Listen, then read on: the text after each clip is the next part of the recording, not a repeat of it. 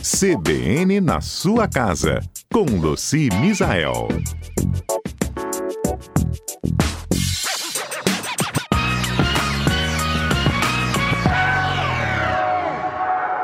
Ei, Luci, bom dia. Bom dia, Fernanda. Bom dia a todos os nossos ouvintes. Luci, tem tanta coisa que a gente tem em casa e que não sabe exatamente como utilizar, não é mesmo? É, exatamente. E a gente às vezes compra algumas coisas, não lê manual, também não, não pesquisa e vai usando daquele jeito, né? E tem umas coisas que são bem legais e que trazem também economia, evita desperdício, só da gente utilizar corretamente. Que legal. Vamos matar nossa curiosidade aí. O que, que você testou? Olha só, um que eu demorei um tempão para aprender, que foi a luz da, da sanduicheira. Sabe Legal. aquela sanduicheira, né? Então, quando gente. é, O que, que eu fazia? Eu colocava na tomada, colocava o sanduíche e fechava. E quando a luzinha ficava verde, eu achava que o sanduíche estava pronto. Mas é o contrário, gente. A gente coloca a sanduicheira na tomada, deixa ela sem nada, fechada. Aí aquela luzinha vermelha inicial, ela vai ficar verde. Quando a luzinha ficar verde, significa que a chapa está quente e que a gente pode colocar nosso sanduíche, né? E aí o que, que isso traz pra gente? É, você consegue tostar seu sanduíche mais rápido, deixa ele mais crocante, porque ela já está aquecida. Então, só depois que aquela luzinha verde acende é que a gente coloca o sanduíche, fecha, e quando ela apaga, significa que já deu tempo para o pão ficar tostado. Essa foi uma coisa assim que eu descobri e que super faz diferença, né? Excelente. Uma outra coisa É como se eu a gente tenho- tivesse, é, há um tempo atrás, tendo que esquentar o forno. Isso, igual a fryer também, né? Algumas coisas que a gente vai fazer nela precisa aquecer cinco minutos antes, porque é, vai trazer maior benefício, crocância, diminuir o tempo que vai assar o produto, enfim, tem um, um porquê daquilo. E a sanduicheira também. E é o mesmo vale para a chapa grelha, quando essa sanduicheira tem aquele, o George Foreman, né, que são aquelas grelhas que a gente faz churrasco e é a mesma coisa, também você tem um tempo para você aquecer e depois você colocar ali o alimento. Uhum. Uma coisa que não é comum em toda roupa, é, mas algumas roupas, você já observou, a maioria das roupas, camisa, por exemplo, que a gente compra, ou calça, vem com um botão extra. Esse botão extra é que se perder o botão, tem um para substituir, certo? Isso é Certo. meio óbvio, todo mundo sabe. Mas você já viu que às vezes vem numa camisa, principalmente mais delicada, um botão e um pedacinho de tecido? Esse pedacinho de tecido eu nunca reparei. É, às vezes vem um pedacinho de tecido. Esse pedacinho de tecido, ele vem pra gente testar. Tipo, você vai lavar a roupa, aí você testa um produto ali antes. Será que o sabão que eu tenho aqui em casa, vai, ou esse produto tira mancha, vai é, danificar o tecido? Então, ele vem com esse tecido, principalmente roupas muito delicadas. É, pra gente usar aquele pedacinho de tecido, que é o mesmo pedaço da roupa, né? Tecido da roupa, pra gente testar produto e assim não danificar a nossa roupa. Muito legal essa, né? Muito. Gente, é. eh, só aproveitando que você falou da roupa, deixa eu até dar uma recordada aqui. Há pouco eu conversei com uma superintendente da BNT, da Associação Brasileira de Normas Técnicas, né? E aí ela estava falando que eles estão revendo os padrões do vestuário. Chegou a vez do padrão feminino, Luci, né? E aí, assim, muito engraçado que quem nunca entrou numa loja não conseguiu achar nada que coubesse, né? Que ficasse assim, perfeito, né?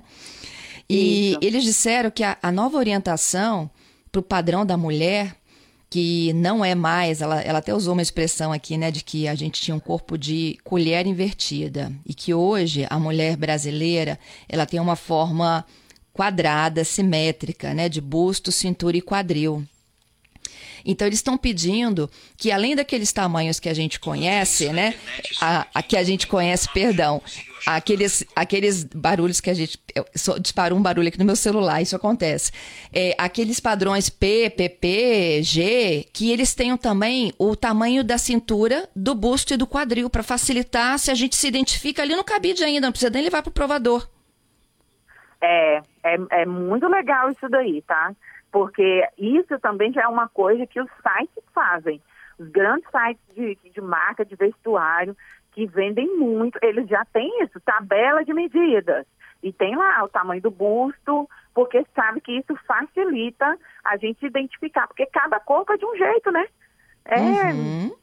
Então é, é sensacional. Então, olha, além dessas medidas aí que agora precisam de vir no vestuário brasileiro, a gente esse tecidinho aí para testar um produto é excelente. Excelente, podia ter em tudo, né? Tudo ter esse podia. tecidinho, porque nossa, é, facilita demais você pegar, principalmente imagina uma seda, um crepe, né? Um cetim, para você ver, porque se vai é, detonar a sua peça ou não, né? Até mesmo se ela encolher. O teste de encolhimento eu nunca fiz. O teste de produto eu já fiz usando esse tecidinho. Tem um, um, uma outra coisa, Fernanda, que tem a ver com cozinha, que é, ah. quando você compra uma panela, você já reparou que aquelas panelas sem ser a caçarola, a panela com cabo comprido, né? A panela com cabo comprido, muitas delas vêm no, no final do cabo ou no início do cabo, um furo nela. O cabo tem um furo. Já reparei. Você reparou isso? Então, aquele furo é para a gente encaixar a colher. Tipo, você não está ali, às vezes, fazendo uma comida que de vez em quando, uma sopa, qualquer comida que você exige de você, às vezes, você dá uma mexida e depois você precisa descansar aquela colher, certo? Ou até mesmo você serviu e depois você precisa descansar essa colher. Tem até uns descansos de colher que a gente deixa, mas aquele furo serve para você encaixar sua colher. E assim ela não ficar ali na superfície ou perdida, é, sujando alguma coisa e tal. É para encaixar a colher. Assim Gente, isso é muito bom, Luci. é demais, né? E a gente não, não se dá conta, assim, que é para aquilo. Claro, vou, ser, vou confessar, tá? Não é todo tipo de colher que encaixa bem, não.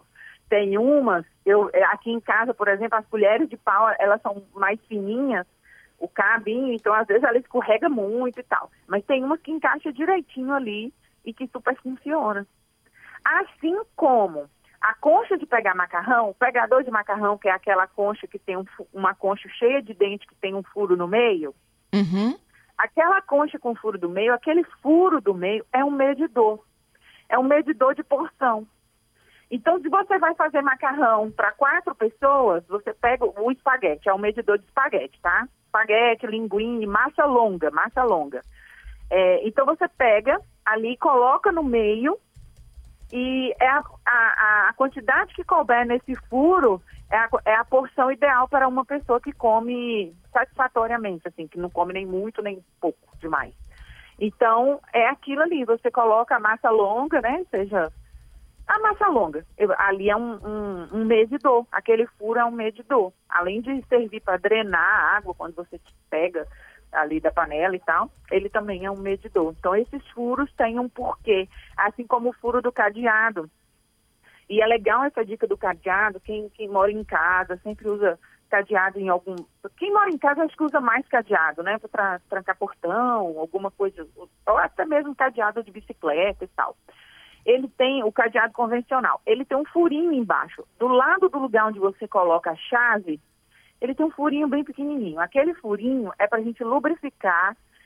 Ele serve como um ralo para drenar a água e ele também serve para lubrificar a engrenagem do cadeado.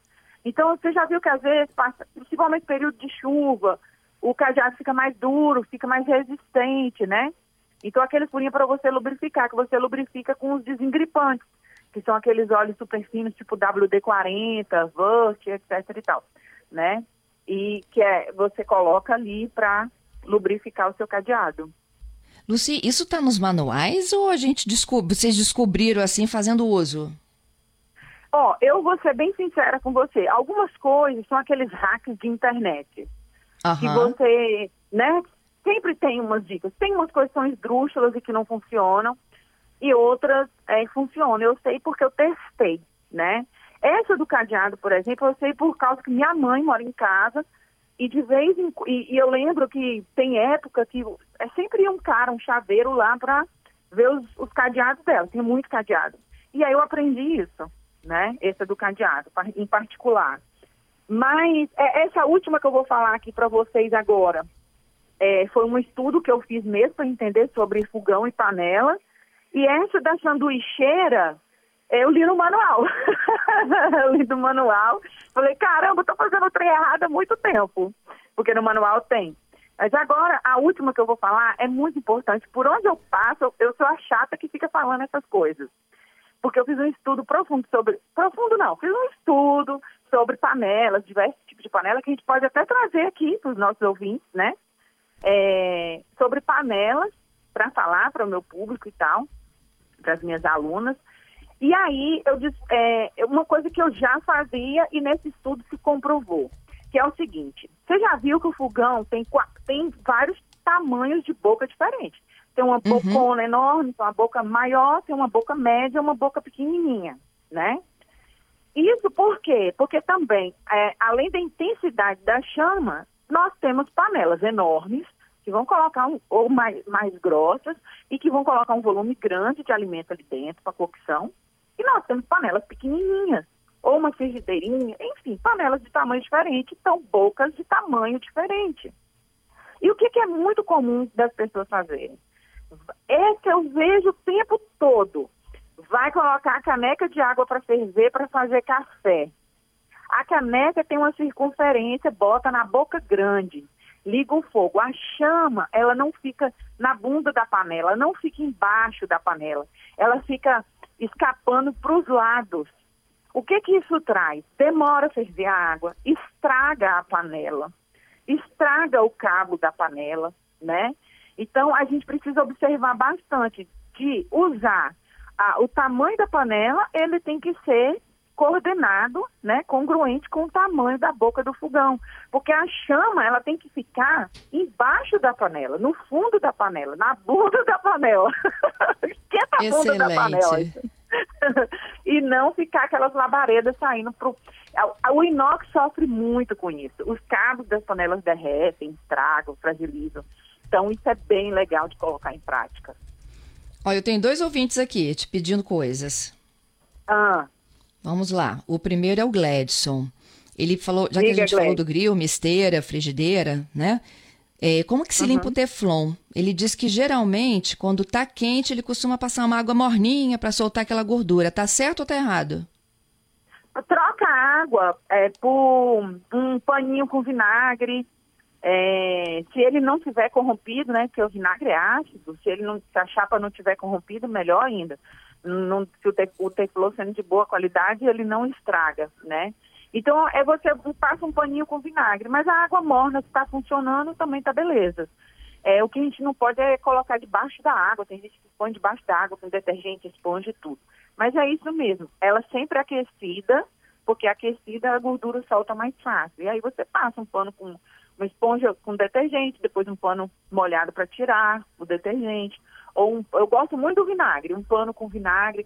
Também tem quando gruda, sabe? Quando você faz gruda gordura, gruda queijo, que está mais judiada, você põe umas duas folhas de papel toalha, esguicha um pouco de vinagre. É pra ficar fazendo isso sempre, né? Quando está muito sujo.